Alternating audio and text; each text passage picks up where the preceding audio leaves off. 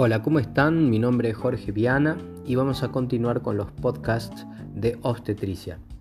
Espero que les sirva, recuerden que si se quieren suscribir lo pueden hacer a cualquiera de las redes como TeachMed, eh, lo van a encontrar en YouTube y en cualquiera de las otras redes sociales. Este, bueno, vamos entonces con trabajo de parto. Este es el tema de este podcast. Em, son el trabajo de parto son fenómenos que se producen con el objeto de poder expulsar al feto al exterior eh, y puede terminar normal, o sea, en un parto normal o en una cesárea. Sabemos que hay fenómenos activos y fenómenos pasivos. Los fenómenos activos vamos a poder eh, encontrar las contracciones uterinas, ¿eh? que es el factor más importante para el trabajo del parto, en el cual el feto pasa a través del canal del parto o se propulsa a través del mismo y es responsable en este caso la fibra muscular uterina o plexiforme de esta eh, actividad. Hay un triple gradiente descendente que es muy importante mencionar, ya que hace a la función de la contracción eh, y, hay, y hay parámetros para este de propagación, de intensidad y de duración. La propagación inicia en el fondo del uterino, en el fondo del útero y después se va a ir propagando. La intensidad es mayor en el fondo uterino y va decreciendo y después está la duración que es mayor en el fondo uterino y va decreciendo también. Las características de la contracción.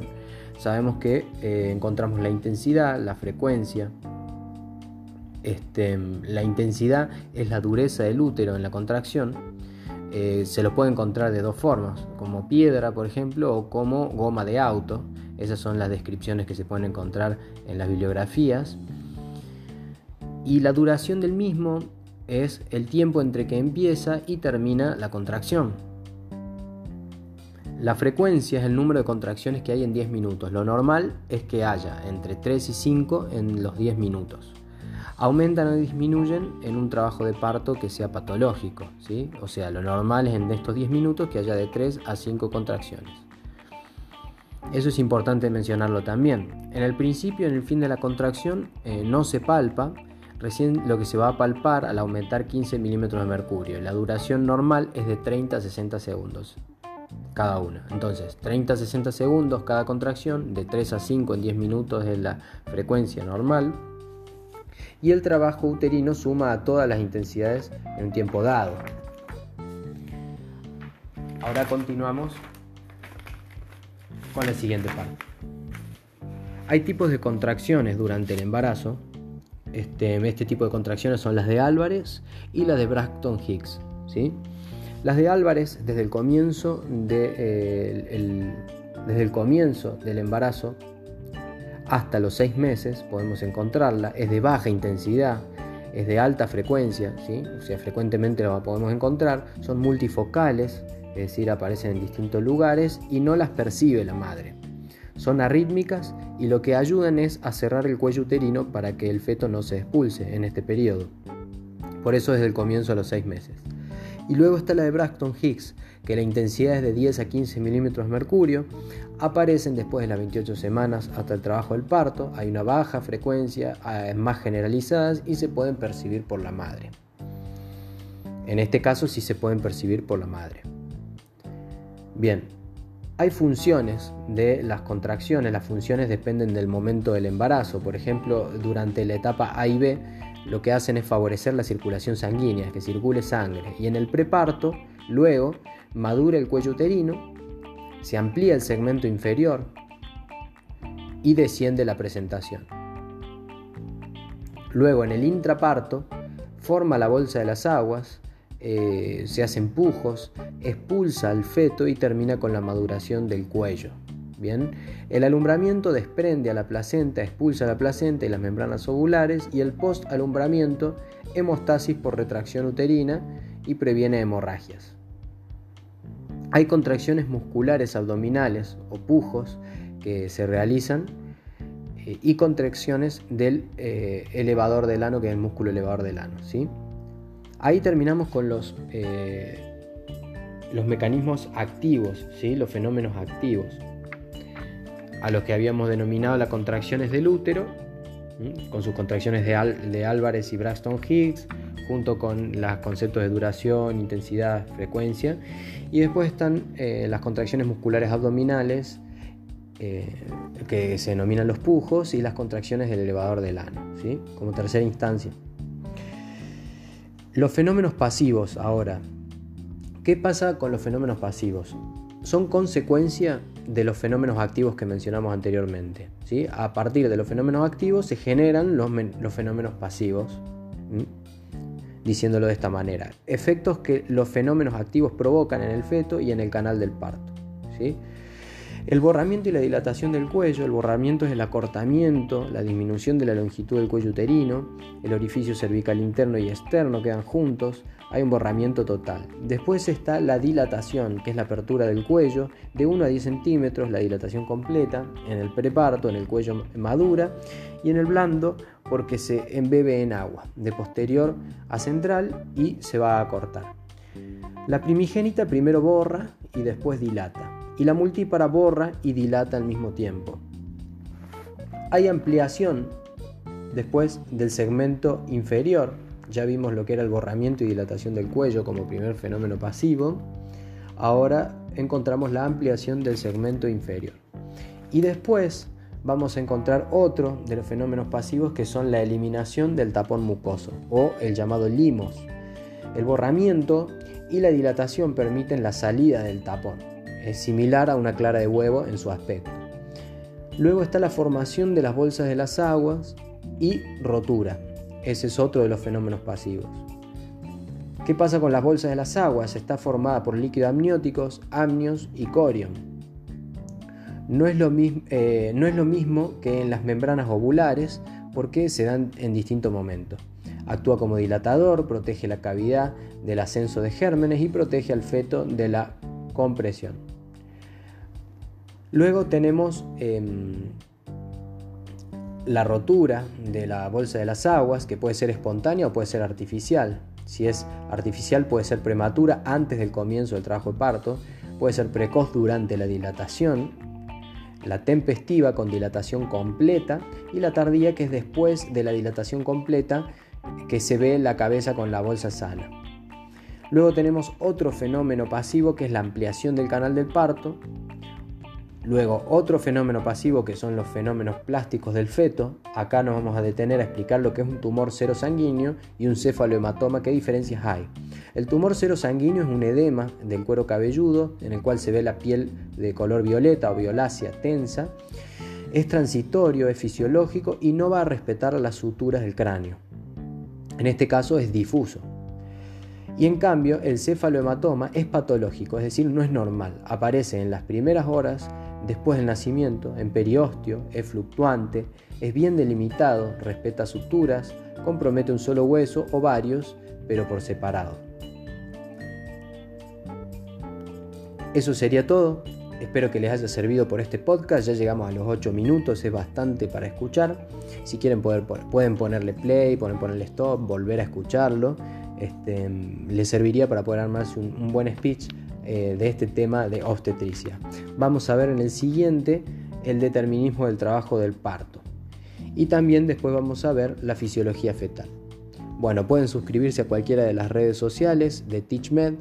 Están en YouTube, Snapchat, TikTok y todas las que estén utilizando. Los pueden encontrar un montón de contenido. Así que espero verlos ahí y que se suscriban, les pongan me gusta y si los quieren compartir también lo pueden compartir. Que anden muy bien. Hasta luego.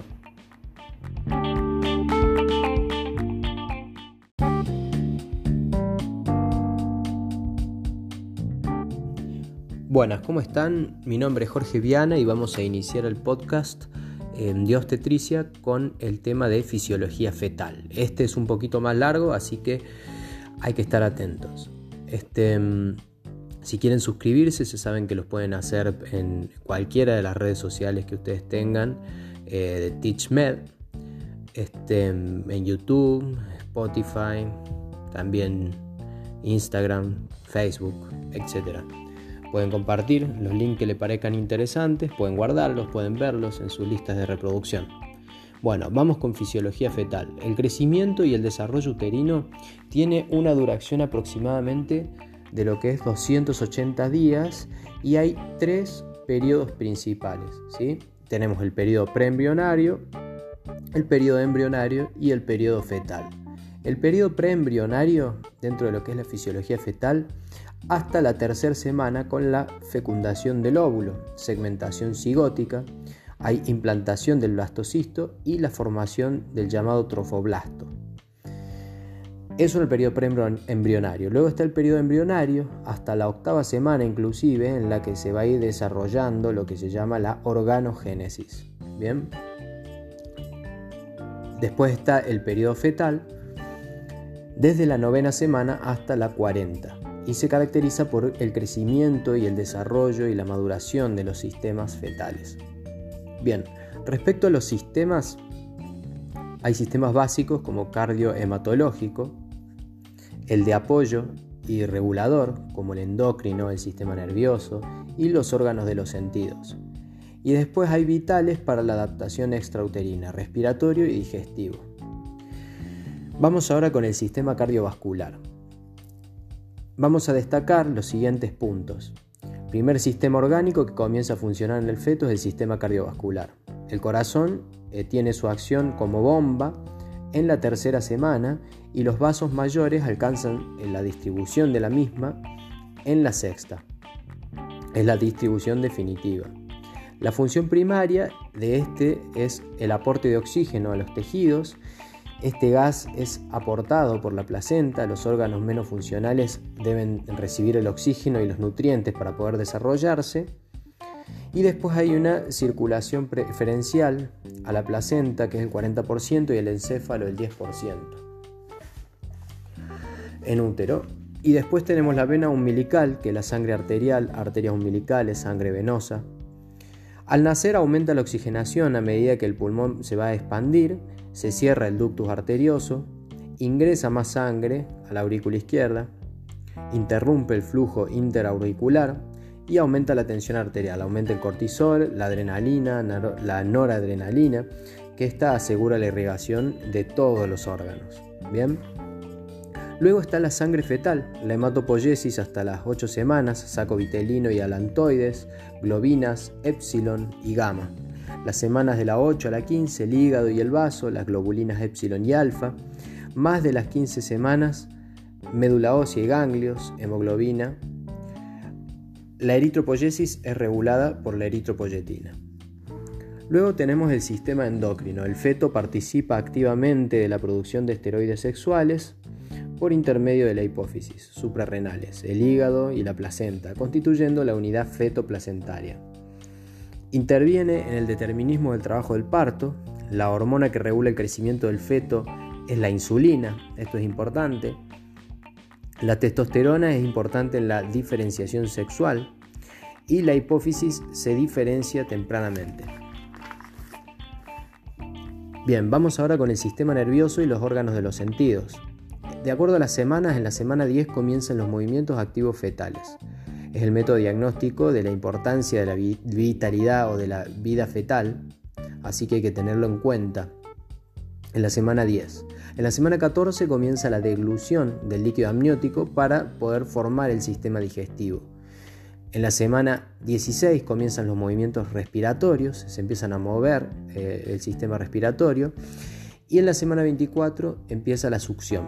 En la semana 36 los estados de conducta, ya sea de vigilia o de sueño del feto y en la semana 28 empieza a dar algunos signos de sensibilidad a la luz. En la semana 24 la audición y en la semana 28 la percepción del gusto.